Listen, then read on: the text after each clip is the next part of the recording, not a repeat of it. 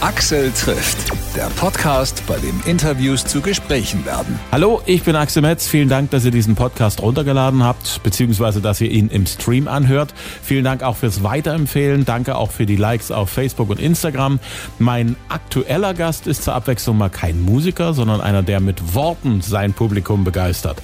Florian Schröder kennt man von Comedy-Sendungen wie der Spätschicht oder der Florian Schröder Satire-Show. Er wird aber auch gerne als Gast in TV-Talkshows wie Hart aber fair oder Markus Lanz eingeladen. Florian, du bist ja wieder auf Tour, nachdem ja ewig gar nichts ging mit Live-Auftritten. Dein Programm heißt Neustart und darin forderst du einen Neustart im Land. Soll das so einer sein wie ein Neustart am Rechner oder reicht dir der Reset-Knopf? Ähm, mir reicht der Reset-Knopf. Also ähm, ich, ich drücke komplett Neustart, weil es ja jetzt an der Zeit ist, nach allem, was war. Und ähm, ich würde sagen, der Reset-Knopf äh, ist auch mehr als einfach nur ein Neustart, wie man es an so einem schlechten Windows 95 Rechner kennt.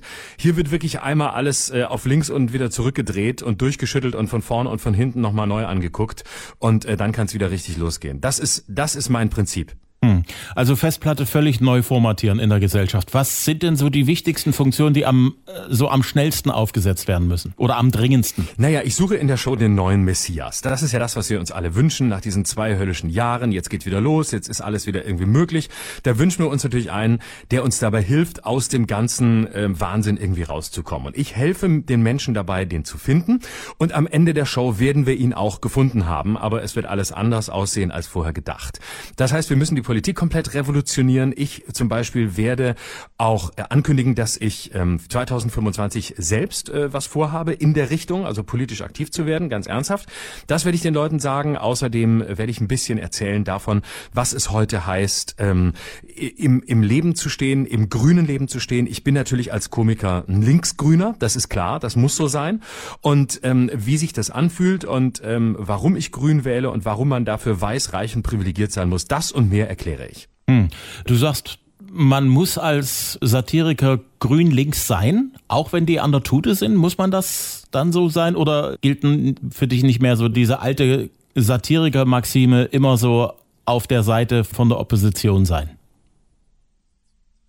Naja, das wäre ja wiederum Opportunismus. Also wenn man immer an der Seite derer steht, die gerade in der Opposition sind, ist es ja ein bisschen so, wie wenn man immer an der Seite derer steht, die an der Regierung sind. Äh, es muss einem völlig wurscht sein, wer gerade regiert und wer nicht. Ähm, es geht letztlich um was Größeres. Das ist das Entscheidende. Und es kriegen alle auf die Fresse gleichermaßen. Ähm, ein paar ein bisschen härter, ein paar ein bisschen weniger hart. Also Leute, von denen man nichts hört, die werden natürlich auch verschont und Leute, die es nicht verdient haben, auch. Aber ansonsten werden alle gleichermaßen rangenommen und es werden alle gleichermaßen beleidigt. Das ist das Grundprinzip. Wer das nicht versteht, braucht gar nicht erst in eine Satireveranstaltung zu gehen. Und man darf sich, und das ist jetzt ernsthaft gesprochen das Wichtige, man darf sich mit gar keiner Seite gemein machen. Sonst ist man Teil einer Partei und sonst guckt man nicht mehr unabhängig auf die Themen. Und das ist das alles Entscheidende. Und äh, das sage ich jetzt Klammer zu und danach bin ich wieder linksgrün. Das ist auf alle Fälle eine Art Konsequenz, die, glaube ich, in deinem Metier sehr, sehr wichtig ist. Ja, glaube ich auch. Und ähm, man, man ist schnell so irgendwie Teil äh, einer, einer bestimmten Gruppe oder macht sich dazu und äh, das hilft alles nix. Man muss möglichst unabhängig da drauf gucken. Und man muss vor allem die eigene Arschlochhaftigkeit auf die Bühne bringen. Das ist das alles Entscheidende. Also ähm, ich bin nicht derjenige, der es besser weiß als die Leute. Ich bin auch kein Prediger und ich bin auch kein Missionar und ich bin auch keiner, der ähm, irgendwas besser weiß als die da unten und denen man jetzt die Welt erklären muss, sondern ich bin das gleiche Arschloch wie alle, die da drin sitzen. Und in dieser gemeinsamen Arschlochhaftigkeit sich zu treffen. Das, das ist die wahre Katharsis. Das ist das Reinigende. Das ist das Gute daran. Indem es nichts Gutes mehr gibt, werden wir zu den Guten. Oh. Das klingt sehr, sehr spannend. Ich habe so ein bisschen festgestellt, so in den letzten Jahren, so der Sinn für Ironie oder äh, so für auch so Zweideutigkeiten in Aussagen für Doppelbödiges ist so ein bisschen in der Gesellschaft abhanden gekommen. Hast du das Gefühl auch, dass also ja. manche Sachen einfach viel zu wörtlich genommen werden, wo du sagst, nee, das habe ich ironisch gemeint oder da war ich, äh, da wollte ich sarkastisch sein? Absolut. Also äh, ich meine, Deutschland war in Sachen Ironie immer ein Entwicklungsland. Immer. Ähm, das können die Briten besser als wir, das können die Amerikaner besser als wir. Wir haben das nie wirklich beherrscht. Aber ich teile deine Diagnose komplett. In den vergangenen Jahren haben wir scheinbar komplett verlernt, äh, Anführungszeichen zu lesen. Das heißt, ähm, so ein, eigentlich eine Grundkonstante ähm, der sogenannten westlichen Zivilisation zu wissen, was ist wörtlich gemeint und was nicht. Wir kriegen das nicht mehr hin. Es wird alles wörtlich genommen. Es wird vom negativsten ausgegangen. Es wird davon ausgegangen, dass der Künstler das, was er sagen will, eigentlich als Privatperson sagt und sich quasi nur hinter der Rolle versteckt.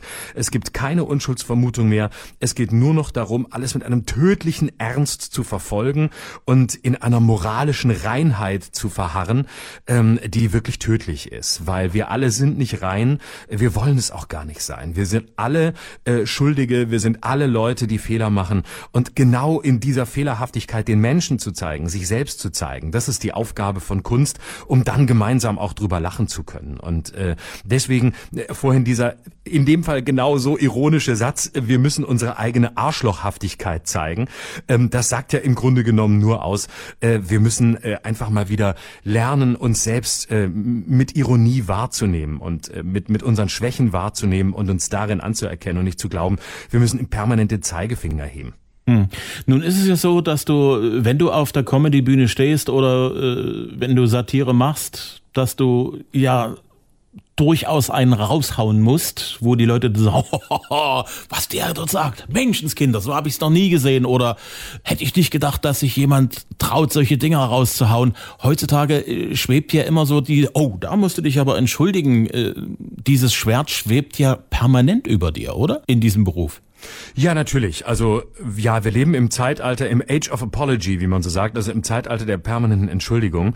Und ähm, die, die Entschuldigungen sind ja immer paradox. Ne? Also Künstler entschuldigen sich am Ende für irgendwas, wofür sie sich oft nicht entschuldigen müssten. Manchmal schon, diese Fälle gibt's auch. Dann entschuldigen sie sich brav. Und dann heißt es aber, naja, so wie ihr euch entschuldigt habt, war das keine Entschuldigung. Dann war es die berühmte No-Apology. Und äh, das ist ein Fass ohne Boden, weil diejenigen, die dann Entschuldigung fordern, die fordern eigentlich den kompletten Kotau, die fordern eigentlich äh, von demjenigen, der sich entschuldigt, die Selbstauslöschung und äh, alles andere wird in Frage gestellt. Und das ist letztlich ein mittelalterliches Prinzip. Das ist im Grunde genommen äh, Schande, ne, Schandstrafe, also ein, ein zutiefst äh, voraufklärerisches Prinzip. Ähm, der Shitstorm ist ja letztlich auch nichts anderes als ein öffentlicher Pranger, wo man früher im Mittelalter die Menschen mit Fäkalien beworfen hat. Und um nichts anderes geht es. Mhm. Und ähm, da muss man einfach unterscheiden. Es gibt Dinge, da macht man Fehler, die machen wir alle, die machen auch Künstler. Und selbstverständlich, ich habe auch viele Fehler gemacht und da muss man dann noch sich entschuldigen, da muss man sich hinstellen und sagen, ey Leute, war falsch, tut mir leid oder äh, mache ich anders oder wie auch immer, habe ich anders wahrgenommen als ihr. Es gibt ja diverse Schattierungen von Entschuldigungen. Und dann gibt's aber auch ganz viele Dinge, wo man einfach sagt, nö, das, das mache ich einfach und ähm, das tut vielleicht auch manchen weh und das ist unangenehm, aber trotzdem mache ich das, einfach weil es zu meiner Arbeit gehört. Punkt. Das ist ja so ähnlich wie auch in der Politik. Da ist man ja als Politiker nicht angetreten, um die Leute glücklich zu machen, sondern um irgendwie im Dialog Dialog mit den anderen aus den anderen Parteien irgendwie die beste Lösung für die Gesellschaft zu finden. Und das kann durchaus für das Individuum also, äh, äh, einfach mal nicht schön oder auch ungerecht sein. Genau, also äh, Politik ist ja auch kein Wohlfühlding. Das wird heute häufig verwechselt. Ne? Im, Im Zeitalter der, der grassierenden Empfindlichkeit haben wir ja das Gefühl, es müssen alle genau das tun, was wir uns gerade wünschen oder was für uns privat gerade wichtig ist. Aber es ist das Gegenteil der Fall. Politik ist hart, Politik ergreift Maßnahmen, Politik äh, tut Dinge, die wehtun, auf die wir keine Lust haben. Der einzige Unterschied ist, dass äh, die Politik heute ähm, gerade nicht mehr in der Situation ist, dass sie sich permanent entschuldigen muss, sondern Politiker können eigentlich fast alles raushauen und werden dafür irgendwie ähm, mit Applaus versorgt sorgt. Und das ist das Erstaunliche. Also Künstler werden eigentlich gemessen an den Gesetzen, die für Politiker gelten sollten. Nämlich ähm, Redlichkeit, Ehrlichkeit, Aufrichtigkeit, ähm, Transparenz. All das, was auf der Kunstbühne ja gerade nicht gilt. Auf der Kunstbühne ist es ja so, dass du alles erzählen kannst, dass du die Freiheit hast, den größten Irrsinn zu erzählen. Solange du es kunstvoll machst und es sich am Ende auflöst und klar wird, kannst du alles machen. Und heute ist es so, dass Politiker ähm, die unglaublichsten Sätze raushauen und sich überhaupt nicht entschuldigen und trotzdem einfach weitermachen machen, während äh, Künstler reihenweise äh, sich in den Staub werfen. Und das halte ich für eine ziemlich gefährliche Entwicklung. Hm. Du hast vorhin gerade gesagt, also dass wir da so ein bisschen wieder in Richtung Mittelalter gedriftet sind. Hängt das auch mit diesem ganzen Lockdown zusammen? Im Prinzip sitzt ja jeder so in seinem kleinen Dörfchen weit ab von allen anderen, so wie das früher im Mittelalter war. Man kommt ja nicht mehr raus. Ja, ich glaube, dass die Entwicklung schon vorher stattgefunden hat. Also ähm, die Pandemie war da sicher ein Beschleuniger, ähm, weil es eine Extremsituation war und weil sich da einfach die ganzen Wunden und die ganzen Probleme und die Härten, die da waren, einfach nochmal in einer anderen Frontstellung gezeigt haben. Aber das war vorher schon da. Wir haben es jetzt halt besonders deutlich gemerkt, dadurch, dass natürlich eine Pandemie ein kompletter Kontrollverlust ist, weil wir alle in einer ganz besonderen Situation sind, weil alles wegfällt, was wir kannten, weil plötzlich ganz neue Gesetze gelten, weil man mit kompletter Unvorhersehbarkeit und Unwahrscheinlichkeit Wahrscheinlichkeit klarkommen muss, also eben zu Hause zu sitzen, nicht mehr in Geschäfte einfach einkaufen gehen zu können und so weiter. Es gibt ja tausend Dinge. Und ähm, da siehst du natürlich dann, wie äh, in einem Brandbeschleuniger plötzlich die Probleme noch größer werden und die Verhärtungen noch größer werden. Und äh, deswegen können wir aus dieser Phase, glaube ich, nur sehr viel lernen, wenn wir einfach nur die Augen aufmachen, weil sie uns ganz viel gezeigt hat, was an, was an gesellschaftlichen Problemen sowieso da ist und wo wir ran müssen. Und zwar auch dann, wenn die Pandemie vorbei ist und nicht glauben, ah, jetzt haben wir es hinter uns, jetzt ist wieder alles wie vorher. Weil das vorher war auch nicht viel besser. Es war nur alles mehr unter den Teppich gekehrt als jetzt. Und das ist eigentlich das Positive an diesem ganzen Corona. Man hat durchaus Nabelschau betreiben können, weil die Zeit war ja da. Und ich sage mal so, wer ein bisschen denken kann und auch möchte, dem fallen dann schon Dinge ein für, wenn es mal wieder losgeht, wenn wir wieder mehr machen können, als es jetzt der Fall gewesen ist in den letzten zwei Jahren.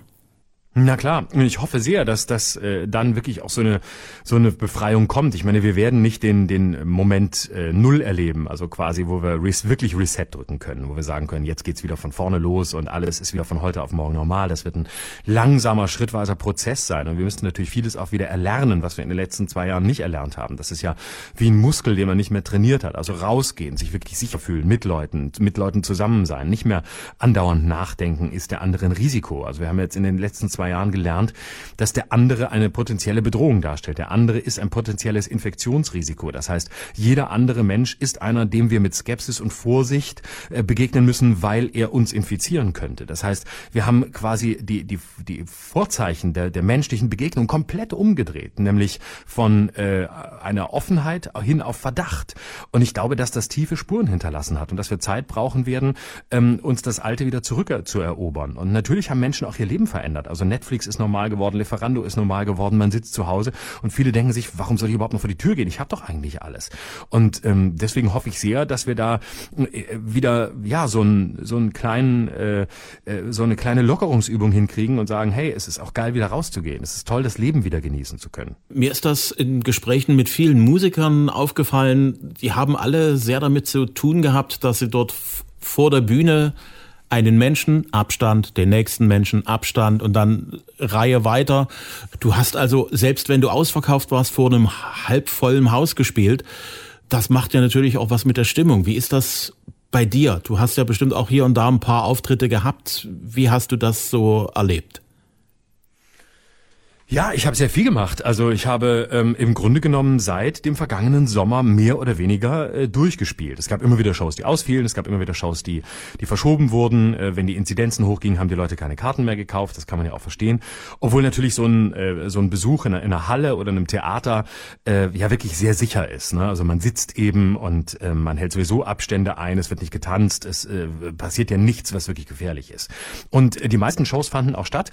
Und ich war auch sehr oft glücklicherweise teilweise ausverkauft unter den gegebenen Bedingungen. Also es war dann genau, wie du es auch von den Musikern beschreibst, 50, 60 Prozent des Saals im Maximum voll.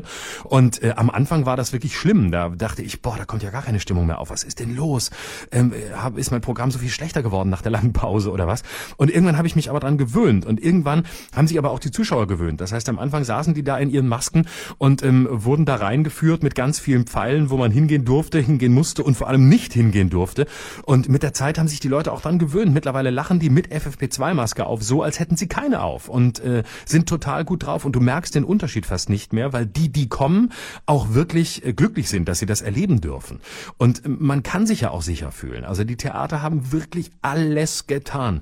Äh, neue Lüftungsanlagen da reingebaut, Abstände eingehalten. Ähm, man kann, ich glaube, es gibt kaum ein, ein Genre in der Kultur, in das man so sicher gehen kann wie in eine äh, Theaterveranstaltung, egal ob es Comedy, Kabarett oder oder äh, was weiß ich, ähm, äh, Konzerte sind, bei denen man sitzt. All das geht und äh, da ist die Stimmung dann auch gut, weil die, die kommen, die wollen. Zur Humorzone Dresden, glücklicherweise. Und ähm, das ist immer sehr toll. Es ist ein tolles Festival, äh, liebe ich sehr. Ähm, und äh, das Boulevardtheater ist ein tolles Haus ähm, und bin sehr glücklich da jetzt äh, endlich auch mal auftreten zu dürfen. Habe mich ja in Dresden so langsam nach oben gearbeitet. Ich habe gut in, in Leipzig auch muss ich sagen. Ich bin ja über, in den ganzen Städten immer so den den Weg von ganz unten gegangen. Ich weiß noch, ich habe angefangen in Leipzig in der Funzel, das ist so ein kleines Theater, so ein kleines äh, Ensemble-Theater. Hm. Und dann habe ich mich so langsam hochgearbeitet. Und in Dresden habe ich äh, angefangen mal, ähm, boah, jetzt jetzt fällt mir das nicht mehr ein. Ein ganz kleines Theater, eigentlich ganz süß. Das haben zwei zwei zwei Typen gemacht und ich weiß nicht mehr, wer das war. Jetzt fällt es mir nicht mehr ein. Oh, es ist ewig her. Und dann war ich mal in diesem in diesem Ensemble-Kabaretthaus äh, wie heißt denn das?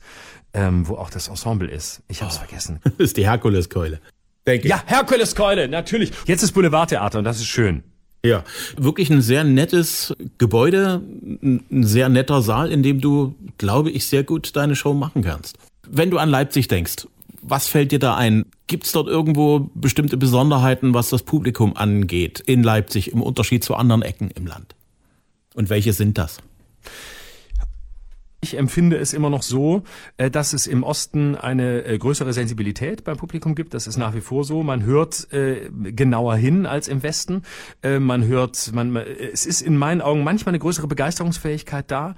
Ähm, ich bin nicht sicher, ob das vielleicht noch so ein bisschen gerade bei den Älteren natürlich auch die, die Restbestände ähm, der DDR-Erfahrung ist. Man musste eben genau hinhören, was zwischen den Zeilen gesagt wurde. Ich äh, empfinde das als ähm, als sehr wohltuend und als ähm, als sehr offen, weil man so genau zwischen den Zeilen auch hört und weil man irgendwie als Künstler das Gefühl hat, es ist ähm, ja es ist so eine Ach, es ist, es ist so eine, so eine Herzlichkeit da und es ist so eine, so eine Freude da, dass, dass es, äh, dass, dass jemand kommt und da jemand was, was aufführt. Also, ähm, ich, ich mag das sehr. Dadurch, dass du schon so oft hier bei uns gewesen bist, hast du auch hoffentlich ein bisschen Zeit gehabt, auch in Leipzig oder in Dresden auch mal so ein bisschen so abseits äh, vom Showprogramm zu verbringen. Wenn du an Leipzig denkst, was fällt dir so spontan ein? Was magst du an der Stadt? Ich mag äh, an Leipzig ein, ein Lebensgefühl. Ähm, das ist ja quasi sozusagen das kleine Berlin, aber ähm, dadurch eben auch anders als Berlin.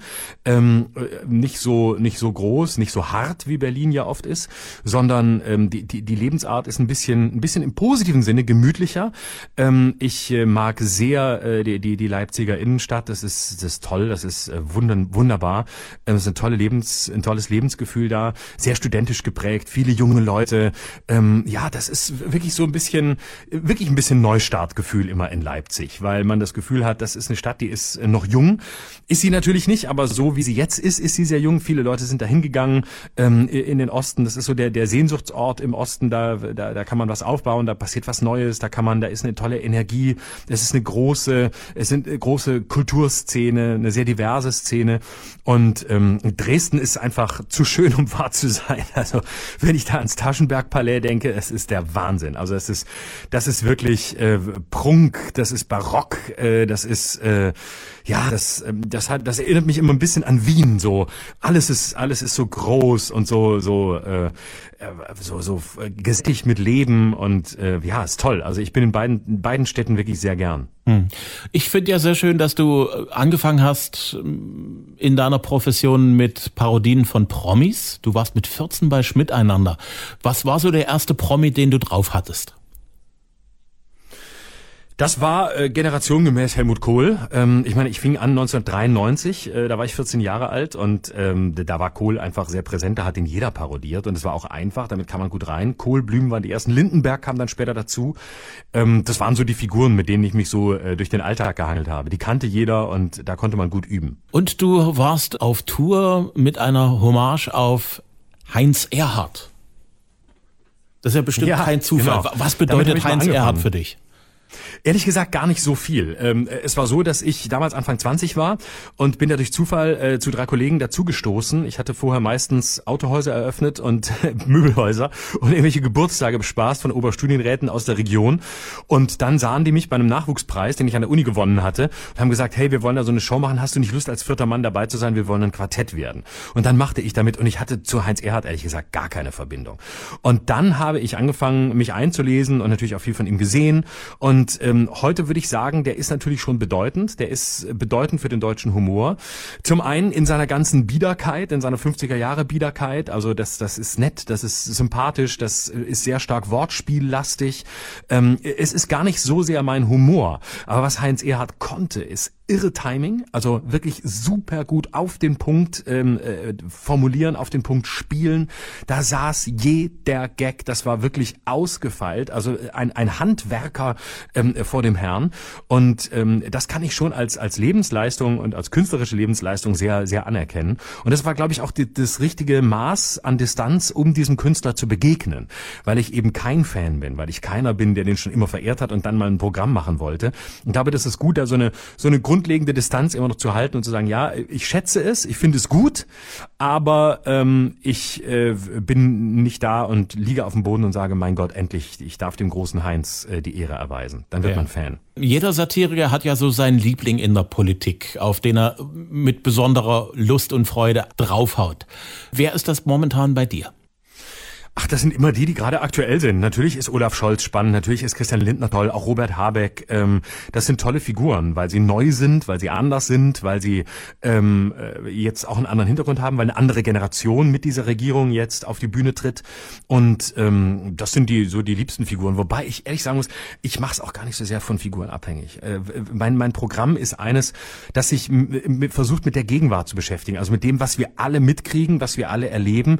Und da ist Politik nur ein kleiner kleiner Teil. Und ähm, ich bin auch kein Fan, ähm, Komik und Satire so sehr auf Figuren abzustellen, weil man damit eigentlich so einer so einer Religion der Personalisierung noch das Wort redet. Ich finde gut, ähm, über Themen zu reden. Ich finde gut, mich über, mich über mich selbst lustig zu machen, über meine eigenen Abgründe und damit die des Publikums lustig zu machen. Und punktuell kommen natürlich auch mal politische Figuren vor. Äh, das ist klar. Aber ähm, ich habe da keine Lieblingsfiguren mehr. Hm. Du hast gesagt, du bist in den frühen 90ern Teenager gewesen.